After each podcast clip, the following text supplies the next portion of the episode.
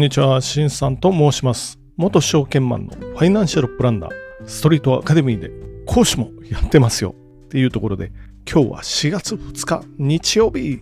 まあ場所によってはね、もう絶好のお花見日和ぐらいな感じかもしれないですけれども、皆さんのところのお天気はいかがでしょうか？というところで、今日も早速始めてみましょう。聞くだけちょっと気になる今日の経済ニュースというところで、まず一発目はこちら。まあ、年度末の新興株の状況ですよね。新興株31日、マザーズ3日続伸直近 IPO が買い集めるっていうところでやっていってみましょう。マザーズですね。まあ、マザーズっていうのは、まあ、今のグロースです。東証グロースっていうところで、まあ、ちょっと読んでみます。31日の新興企業向け株式市場で、東証マザーズ指数は3日続伸した。終値は前日比1.99ポイント。749.45だった。東証プライムの主力銘柄が堅調に推移し、新興株にも買いが波及したっていうところで、まあこんなところにしておきましょう。最近上場したこの RE、え AREN っていうのは何て読むかな？アレント、アーレント、エーレント。まあそういう読み方だと思うんですけど、チャット GPT 絡みかな。それでちょっと株価が結構堅調に上がってますよ。この3ヶ月安値1483円、高値2683ということで、まあ、ほぼ、ほぼじゃなくて1200円増えてますね。倍近く上がってますよっていうところ。他にもこの IPO 絡みの記事が、あ、日経新聞ですけど、出てますので、ちょっとこの IPO 絡みを、まあ、見るべきところなのかなっていう気がしております。こちら22年度の IPO 資金調達10年ぶり低水準というところですよね。時給引き締め。まあ、新規上場です、IPO っていうのは。今まで上場してなかった株が新規に上場してきますよと。で、これで、まあ、第三者でも売買できますよっていうメリットが出てきます。会社にとってのメリットは、新たなお金が入ってくるんですよ、会社にね。まあ、売り出しという形になるので、新たなお金が入ってきますよというメリット。で、投資家にとっては、成長の種と言ったらあれですけど、そういう会社を買うことができるっていうことです。ちょっと読みます。22年度の IPO 資金調達10年ぶり低水準、需給引き締め、まあ、さっき言ったか。中身ちょっと読みます。新規株式公開、IPO ですよ。の資金調達規模が小型化している。2022年度の平均調達額は10年ぶりに10億円を下回った。難聴な株式相場を受け、需給引き締めのための公開価格や公募売り出し株式数を抑える例が目立つところですね。10億円しか調達してなく、まあ、しかっていうか、まあ、もちろん大金なんですけど、でも10億ってかなり小粒な感じがしますよね。かつてやってた JT であったり、JR 東とか西とか、まあ何千億から何兆何兆円はいかないかなっていうところですけど、まあ何兆円はいかないかな。まあでもそれぐらいありますよね。でも10億円で結構これ上場するに手続き煩雑だと思うんですけれども、10億円を調達さるために上上場してもあまりメリットあるようには感じないけど、まあそれぐらい小粒になってきてるっていうところですよね。で、大型株、数の方も2年ぶりに減少と、100社を切ってるかな。ところですね。で、公募調達額、2013年度はもう1社平均100億ぐらいあったんですけど、まあなんか大型上場あったのかな。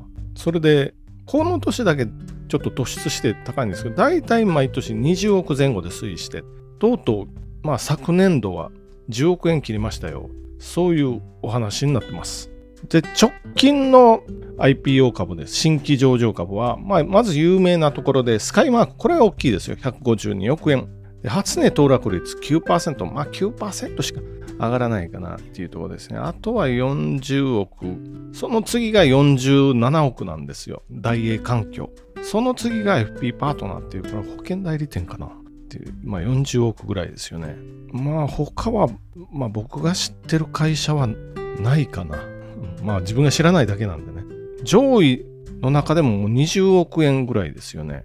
で、しかも、ベースフード、まあ、初値騰落率マイナス11%、イントループマイナス10%。昔はね、IPO の株を抽選で当たって公開と同時に発熱いた時に打ったら、まあ、1.5倍から2倍ぐらいにはなりますよ的な感じなんですけどなんかそんなに上がってないっていうそういうイメージでもありますよね。まあこれただねアメリカ米国株も小さく産んで大きく育つみたいな感じなんで別にこれが悪いっていうわけじゃ、うん、そういう形になってますよと。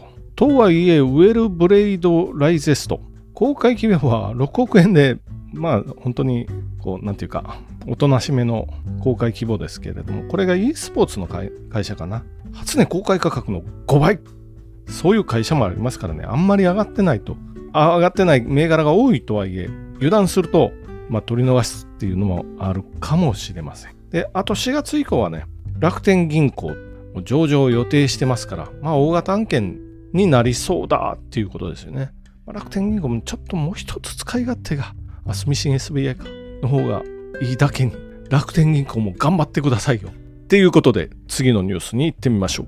まあ、次のニュースというか、まあ、今週の予定ですね。まあ、今日が、今日4月2日の、これ、夕方ぐらいに撮ってるんですけど、そこから、まあ、日月という、まあ、3日月曜日、これの予定を言っときましょう。あ、大きな予定ですよ。例えば3日月曜日、3月の全国企業短期経済観測調査。発表されます。これ日銀の単管というやつです。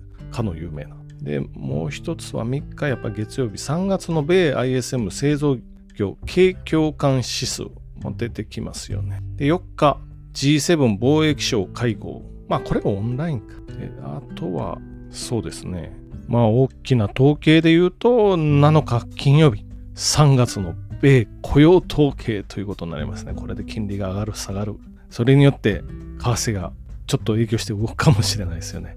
8日土曜日、最後、黒田日銀総裁の任期が満了というところで新総裁に変わってきますよ。上田総裁でしたっけ？新総裁。上田新総裁。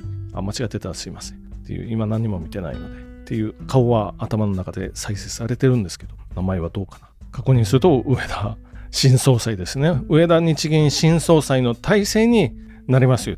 9日初の民間出身、民間というか、うん、民間ですけどね、日銀と大蔵、旧大蔵がこう交互に人事やってたんですけど、初めてそれそれ以外の人が出てくるっていうことになりますよ。っていうところで次のニュースいきましょう。紙の戸籍謄本提出不要。パスポート発行など政府マイナカード活用っていうことで、うん、ついに、まあ、パスポートのあ、ちょっと読んだ方がいいかな。政府はパスポートの新規発行や運転免許証の手続きで戸籍謄本などの証明書を紙で提出しなくて済むようにする。マイナンバーカードを使ってインターネット上で申請申請を完結できるシステムを整える。事前に自治体で紙の書類を発行しなくても良い仕組みを作るっていう、まあ、ということで、まあ、それぐらいメリットないとね、っていうところで、まあ、これ、まあ、ちょっと遅すぎたぐらい、マイナカードがあったら、インターネットでとりあえず申請できて、もう行かなくて済むようにしてくれると一番ありがたいんですけど、そうはいかないかな。写真も撮らないといけないですね、運転免許証は。まあ、どんどんどんどんこれ便利にしてもらって、当然ね、いろいろエラーが出てきたりとか、不手際出てきたりすることもあると思うんですけど、まあ、それで一喜一憂せずに、どんどんデジタル化日本進んでくださいよというところでさ、もうこのニュースはこのところにして、次のニュースを言っていきましょう。今日は全部日経新聞かな。今度も日経新聞です。迫る高齢化日本の教訓中国2035年に人口の3割が60歳以上に中国ね急速に来るんですよ。これはコラムみたいな感じなんでもう読み上げないんですけどま時々読むかもしれないんですけど急速に来ますよ。なぜなら一人っ子政策をやってましたから。今一応ね一人っ子政策はもうやめたんですよ。2人3人まで OK になってます。多分ね1人1人あのね、めちゃくちゃ慣れてしまって、その一人っ子にお金がめちゃくちゃかかるらしいんですよ。それが2人3人もできませんよっていう、そういう感じなので、もうなかなか増やそうとしても増えない。これは、なんていうか、ある程度経済成長した国のもうジレンマみたいな感じですよね。で、ちょっとだけ読んでみようかな。しかし、一人っ子政策はおそらく必要なかった。中国の出生率は世界中の多くの民主主義国と同じ理由で低下している。まずこれ経済成長の副作用なで、寿命が伸びてますよ。60歳代とかで亡くならないんで、もう70、80とか。香港とかは、まあ中国の一部とかって言われますけど、まあ香港そうじゃないと言いますけどね。まあでも、日本より長いぐらいかな。男女でどっちかが日本より長生きぐらい市民の自由拡大。女性の高齢化あ高学歴化。これでもう子供が生まれませんよということで。自然増加率はもう下がり続けている。で平均の出産年齢っていうのがあるんですけど00年2000年ですよ。26歳だったんですけど女性。もう28.8歳でほぼ29歳になりましたよ。これは日本の我々の、まあ、長期停滞みたいなことにまあ陥ってくると思いますよこのままいくと。今までの成長は人口ボーナスによるところも大きかったっていうところかもしれないですよ。日本も実はそうなんですよね、まあ、段階の世代の人たちが今生まれている子供たちの3倍ぐらいいるのでこれの人口ボーナス。まあ要するに40代になって住宅とか買う年齢がちょうどバブルに重なりましたよ。これは日本の場合なんですけれどもね。まさにそういう現象に今中国が陥りつつあると。まあ無理やり子供を産ましてっていうのもできない。あと日本とはちょっと状況が違うのは中国の場合は男の子の方が喜ばれるのでまあ言ったら産み分けみたいなことをしてるわけですよ。男の方が圧倒的に多いので中国は。となると男女1対1とちょっとバランスが崩れてるんですよ。2対1とかじゃないですよ。1.1とか2ですけどじゃあ1割か2割あふ溢れてる。で女性も全員が全員結婚しないっていうことになると子供の数はどんどん減りますよ。というところになってますよね。まあ中国も日本の苦しみをちょっと分かってくれるかなっていうところでまあ今日はこんなところにしておきましょうか。じゃあまとめいってみましょう。まず一発目。IPO ですよね。新規公開株。ちょっと小粒化していってますよ。10億円。22年度。切りましたというところと、まあ、2つ目、まあ、今週の予定っていうところですよね。3つ目、パスポート、ペーパーレス化してきましたよ。戸籍謄本の提出とかは必要なくなりますよっていうところですよね。